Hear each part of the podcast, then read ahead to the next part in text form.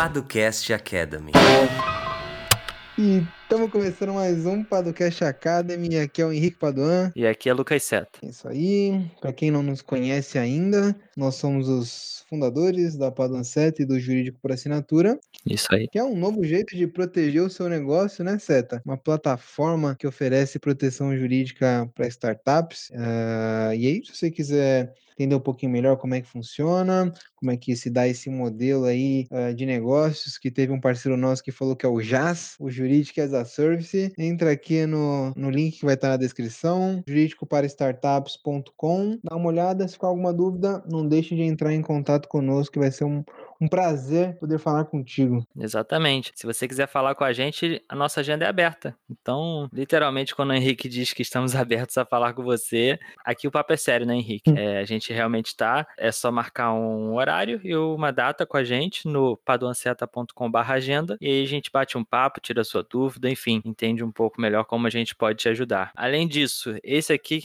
esse podcast que você está ouvindo é o Padocast Academy, né? Então, toda sexta-feira a gente tira uma nova dúvida jurídica. Gosto de dizer que a gente explica de forma simplificada ou descomplicada. Você pode conferir no nosso feed, a gente já tem mais de 50 episódios aí tirando dúvidas, então é bem provável que a sua dúvida já foi sanada em algum dos episódios. E se não, fala com a gente que a gente faz o episódio aí especialmente tirando a sua dúvida. E caso você queira receber as atualizações do Padocast Academy, sempre quando sai um novo episódio, além de artigos que a gente elabora toda semana, eventos que a gente indica também. É, você pode assinar nossa newsletter semanal no abre.ai barra Padolab. Você assina lá e recebe todas essas informações na sua caixa de e-mail, né, Henrique? Exatamente. E se você gosta desse tipo de conteúdo, acha que ele é relevante, que acrescentou alguma coisa na sua vida, indica para alguém, né? Uh, compartilha. Isso é muito importante aí, tanto para o crescimento desse projeto, que é o Padocast, quanto para a disseminação desse conteúdo uh, que é relevante para os empreendedores, pelo menos a gente acha que é. Espero que seja, né? Senão a gente vai estar fazendo o que aqui? Tá bom, então. É... E no episódio de hoje, né? Semana passada a gente falou sobre cotas em tesouraria, um assunto bem relevante, bem importante. Se você não ouviu, vai lá e ouve, talvez depois desse, enfim. É... E hoje a gente vai falar sobre as cotas preferenciais, né, Henrique? O que são as cotas preferenciais, para que elas servem e se é possível, posso utilizar cotas preferenciais ou não? Enfim, logo após o intervalo, a gente responde essas e outras perguntas. Você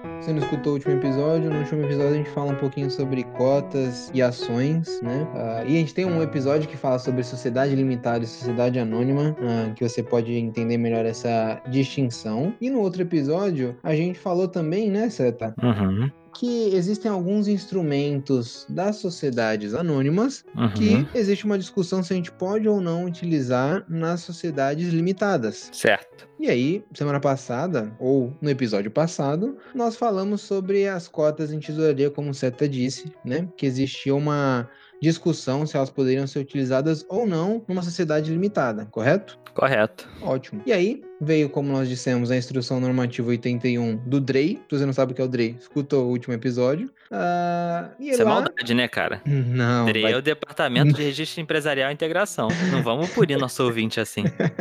não é punição. Eu tô dando acesso a um outro conteúdo maravilhoso para ele. Tá bom. E nessa uh, instrução, uh, o DREI, né, ele permitiu o uso, não só permitiu, né, mas como pavimentou o entendimento, Seta, do... do uso de alguns institutos das sociedades anônimas para as sociedades limitadas. Uhum. E um deles são as ações preferenciais, né, Seta? Que são previstas lá na lei das sociedades anônimas. E uh, existiu uma grande discussão se era possível ou não utilizá-las em sociedades limitadas. Certo. Certo? E aí, antes da gente falar se pode ou não pode, mas o nosso querido ouvinte já deve saber que agora pode. Vamos falar primeiro o que são essas cotas ou ações preferenciais, né, Seth? É, um ponto importante é se a gente fizesse um episódio dedicado a cotas preferenciais e a gente não pudesse utilizá-las, ia ser um pouco estranho, né? a gente estaria aqui fazendo uma perda de tempo para o nosso ouvinte gigantesca. Então, ó, a gente já tranquiliza. Você pode usar cotas preferenciais, né?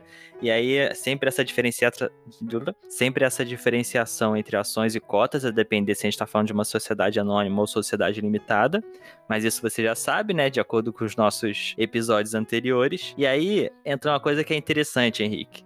Se a gente pensa que dá para dizer num pensamento, não sei se um pensamento comum, mas um pensamento de pessoas que não têm um conhecimento técnico do direito, quando a gente pensa em cotas preferenciais ou ações preferenciais, a gente pensa em algum benefício, né? A gente pensa que ela tem alguma preferência ali, né? E que uhum. preferência uhum. seria essa?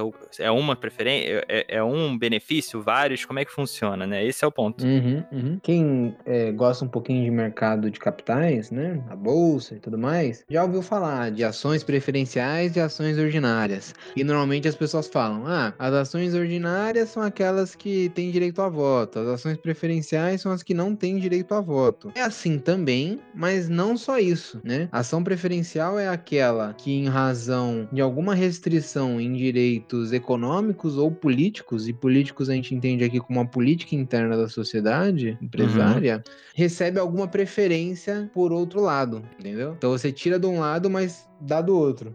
Então, não necessariamente é só o direito ao voto, né? Exatamente. Porque é, quando a gente fala em cotas e ações preferenciais, normalmente é isso que você falou, né? O pessoal pensa, ah, eu não tenho é, é uma cota sem direito a voto, mas que ela tem alguma outra vantagem, né? Uhum. É, o que não, não necessariamente é verdade, né? É o mais comum, dá para dizer, eu acho, né? Mas não necessariamente é verdade. Né? Exatamente. Exatamente. E, e, pode ser um direito só restrito ao voto. Você pode votar em alguns tipos de deliberações, por exemplo. Isso é possível. Uhum. Não tem um impeditivo disso, né? Sim. Aí tem umas outras coisas que você pode ir modificando ali ou não, né? Uhum. E de alguma maneira uh, você dá um, uma outra preferência de outra ordem, né? E aí você perde por um lado, mas você ganha pelo, pelo outro, né? Por exemplo, eu tenho uma cota preferencial que eu não tenho direito a voto, mas eu tenho alguma vantagem, né?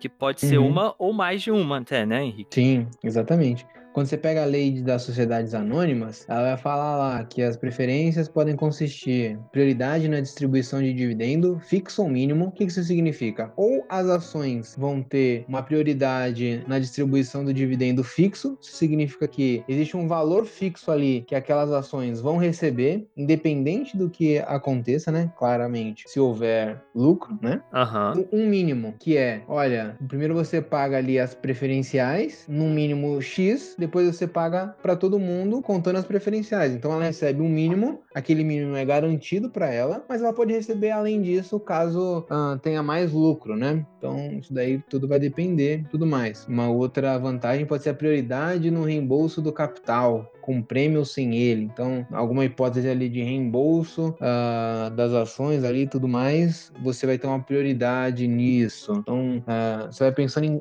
principalmente aspectos econômicos, né? Para você uh, dar algum tipo de preferência para esse acionista e, no caso das limitadas, para o cotista, né? Sim. É, ou até essas duas preferências, esses dois benefícios juntos, por exemplo, né? Exatamente. É possível. Sim. E é sempre importante ter essa ideia de que a gente tem que fazer um balanço, né? Para que essa cota, vamos dizer assim, ela não seja muito prejudicada por um lado e ela não tenha esse benefício, né? Tem que ser sempre um equilíbrio né? no, no que ela perde com o que ela ganha, né, Henrique? Que talvez Exatamente. seja um pouco nebuloso às vezes, né? Exatamente. E aqui a gente tem que entender o porquê disso, né? Uhum. A gente está excluindo alguém ou limitando alguém na participação da, principalmente da, da política da sociedade, né? Isso daqui vai muito bem para investidores, né? Que não querem uhum. participar do dia a dia do negócio, uh, ou então os fundadores não querem dar muita voz para ele ali. Então você dá uma cota ou uma ação preferencial que ele vai ali, ele tá pelo capital, ele vai remunerar o capital dele e por outro lado ele não vai uh, modificar muito os rumos daquela sociedade, né? Pensando para o investidor é excelente, né? Se você pensar e talvez para o empreendedor também. Para o empreendedor é bom porque aquele investidor, por exemplo, não vai ter direito a voto, então ele não vai poder ter tanta gerência ali sobre dia a dia e sobre decisões importantes da startup. E por outro lado, é bom para o investidor, porque, por exemplo, ele pode ter a prioridade no reembolso desse capital investido, né? Exatamente. Ou no recebimento de dividendos. Então, é, fica, acaba ficando bom para os dois lados e pensando numa relação entre startup e investidor, por exemplo, talvez seja o caso que se encaixa perfeitamente, né? Total. E por que a gente está falando desse assunto, né? Assim como as cotas em tesouraria, existia uma discussão nas juntas comerciais e nos autores aí de direito societário se você poderia ou não colocar cotas preferenciais em sociedades limitadas, né? Então, o Drake foi lá e pacificou isso aí. Agora você pode, você pode suprimir ou limitar o direito a voto, né? Daquele sócio titular da cota preferencial, certo? Uhum. Ele mostra ali até um cálculo, né, Seta? De como é que vai se Uhum. dar isso, porque, tudo bem, você tem mil cotas ali, 100 delas são preferenciais. Você conta o seu quórum a partir das mil ou a partir das 900, né? Uhum. Então, ele fala ali, né, uma de- derivação lógica, que a gente falou também nas cotas em tesouraria, que você só conta as que têm direito a voto, né? E aí isso deu uma pacificada boa nessa discussão. Sim. Em resumo, são duas, duas possibilidades de cotas que você pode utilizar agora numa limitada, que é, antes tinha uma pequena discussão, né, Henrique, se poderia ou não. Agora a Uhum. gente está com esse tema pacificado, ambos, né, tanto em tesouraria quanto as preferenciais, e que podem ser instrumentos bem úteis, né, para uma startup, para uma pequena e média empresa. Enfim, podem ser bem interessantes pensando tanto em relações de investimento quanto em relações com colaboradores, né? Exatamente. Um contrato de vesting, né? Exatamente. Você pode deixar cotas preferenciais em tesouraria, aguardando um, um vesting ou então um investimento externo. É, então, é a junção do que a gente falou no episódio anterior com esse, né? Uhum, uhum. Eu pego essas cotas preferenciais que, pelo que a gente falou aqui, né, são interessantes para possíveis investidores e deixo elas em tesouraria. Pronto, você juntou os nossos dois episódios e ganhou uma consultoria gratuita, né? Exatamente. E como é que você faz isso, né? Você tem que prever no seu contrato social. E aí eu Uhum. sugiro aqui, se você for fazer isso, regule bem isso. Como é que vai se dar? Ah, tem coisas das ações preferenciais que você talvez tenha que pensar. Por exemplo, se tiver uma modificação nos direitos dessas preferenciais, elas votam ou não votam? Né? Ah, Uhum. o Código Civil nas sociedades limitadas não fala nada sobre isso. Vai pegar da sociedade anônima, isso daí pode dar uma confusão, pode causar um conflito. Então, regule bem no seu contrato social, que aí fica tudo muito bem. E se você não sabe como fazer isso e não tem alguém que o ajude, manda uma mensagem que a gente dá uma ajudinha. Perfeito. É isso, né, Henrique? Eu acho que é isso, né? Não tem erro. Se ficou com alguma dúvida, ouviu o episódio, ficou com alguma dúvida, não tem certeza ainda, enfim, não esquece que pode mandar uma mensagem pra gente ou então marcar uma, uma reunião. Ah, e se gostou, é claro, não deixa de indicar pra pra alguém que possa se interessar também pelo tema. E é isso, né, Henrique? Próxima isso. semana tem mais. É episódio curto, mas relevante, pra gente explicar essas cotas preferenciais e como você pode utilizar. Acho que agora eu fui muito carioca. Falei cotas preferenciais. Mas é isso. E na semana que vem tem mais, né, Henrique? É isso. Ah, e agora, né? Não podemos esquecer disso, Seta. Um momento Isso. tão esperado, um momento aclamado Uhum. pela população. Isso aí. Momento das sugestões. Então, é, essa semana acho que vale uma sugestão em conjunto, né, Henrique? Conjunto, por favor. Por favor, eu Conjunto? tô na expectativa dessa sugestão. Então, é, para quem mora em São Paulo, eu não moro, mas enfim, pra quem mora em São Paulo, Henrique também não, né? Henrique mora em São Caetano. É, Desculpa. existe um restaurante chamado Forno e existe uma hamburgueria chamada Holy Burger. Muita gente já ouviu Hum. falar, né? Pessoal que gosta de hambúrguer artesanal e etc, ou que gosta de comida boa no geral, talvez já tenha ouvido falar. E o dono desse restaurante é o Fi Fernandes, né? E ele lançou na, na famosa internet um não, não sei se dá pra dizer que é um curso, Henrique. Dá pra dizer que é um curso ou não? Ah, aquilo é um aprendizado, uma troca de experiências. Isso é um aí. momento belo. É, ele lançou a cozinha do Fi. Ele, Fi Fernandes, né? Enfim, o, o cozinheiro de ambos os restaurantes. Ele eh, lança suas receitas e mostra pra gente seus segredos, né? Isso Nossa, foi é, bonito, né? Mas é porque é legal de dizer que, assim, é, você assina a cozinha do Fi e você tem direito lá a acessar as receitas que ele elabora e passa pros assinantes da cozinha do Fi. E cada semana tem uma nova receita. E. o que eu acho legal é que ele dá muitas dicas que a gente não pega em outros vídeos, né? E Uhum. pra mim a outra coisa legal é que ele não dá o passo a passo de forma tão beabá assim. É. Pode ser bom ou ruim, aí cabe a você decidir. Mas pra mim eu acho interessante, porque ele não fala usa 32 gramas de sal, é, 100 gramas de ketchup e 80 gramas de maionese, entendeu? Ele quer desenvolver o seu Paladar. a sua habilidade, o seu paladar na cozinha. Então ele dá todas as as dicas, ele mostra a receita, claro, né? Não é que ele não vai dizer qual é o ingrediente, que aí seria complicado, né? Mas ele dá a proporção, né? Ele não fala Isso. 100 graminhas de sei lá o que. Aí você Exatamente. pega o ovinho aqui e tal. Não, ele Isso. sai tacando. É, exatamente. E muita gente pode achar isso ruim, mas eu acho bem legal porque faz com que você desenvolva, né? Você não vira um mero é, replicador de receitas, exatamente, né? Exatamente. Você vai aprender a estar como um cozinheiro. Você vai aprender que, olha, ah, eu tenho que colocar acidez, eu tenho que dar um pouco de doçura, eu tenho que Uhum. corrigir com sal, eu tenho que colocar um, um amargo, né? Você tem que. Vai começar a pensar nessas coisas que você vê em Masterchef e não leva, você não leva muito em conta, né? Não leva muito a sério ali. Ah, os caras ficam falando de acidez, sei lá o quê. Mas aí depois, quando você começa a cozinhar e pensar como ele, aí começa a fazer todo sentido, né, certo? Uhum, exatamente, né? Essa é a ideia dele de, olha, eu tô botando isso por causa disso. Então a quantidade você vê, primeiro, de acordo com o seu gosto, e segundo, se fizer o efeito que eu tô falando aqui, né? Então, E aí depois você pode substituir por outras coisas. exato. Por exemplo, se você usar uma coisa que traz acidez, mas sei lá, de repente não tem, de repente você não gosta, você pode Uhum. substituir por um outro negócio que também vai trazer acidez. Ou e- utilizar em outras receitas, né? Ou utilizar em outras receitas, exatamente. Essa que é a graça da parada. Você usar esse raciocínio que você está desenvolvendo em outras receitas. Quando você não tem nada pra comer, você olha na Uhum. cozinha, né? Você abre a Uhum. geladeira e fala assim: caramba, se eu misturar isso com isso com isso, talvez dê certo, né? Exatamente. Enfim, uns exemplos de receitas, Henrique. A lasanha feita do zero, que pra mim é um destaque. Daí, tá. Lasanha feita desde, a- desde a massa. Tem molho barbecue que ele ensina a fazer. Uhum. Tem o pulled pork. Nossa Aquela senhora. carne de porco desfiadinha, né? Que aí é uma famosa sacanagem.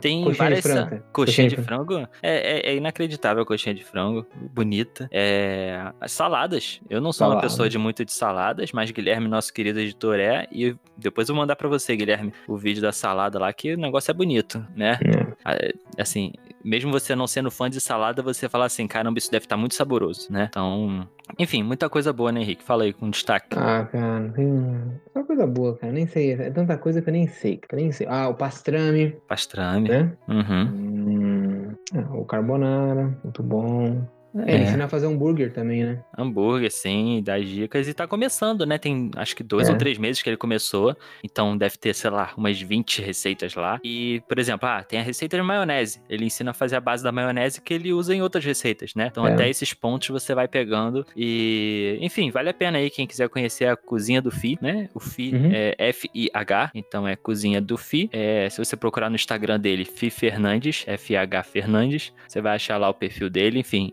acho que é muito mais fácil da pessoa ser conquistada olhando o perfil dele do que a gente falando. Então, Total. confere lá que vale muito a pena. Eu e Henrique somos ambos assinantes e recomendamos. Já tô colocando em prática. Então fica aí, recomendação dupla aí. Colocando em prática e quem tiver ouvindo isso aqui e quiser ver o resultado do meu carbonara e do meu molho barbe barbecue, manda uma mensagem que eu mando a foto. E a gente mata a cobra e mostra a cobra morta, fi. É isso aí. Foi.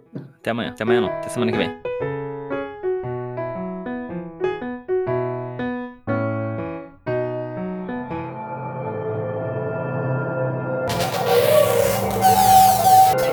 Edição Guilherme Gadini.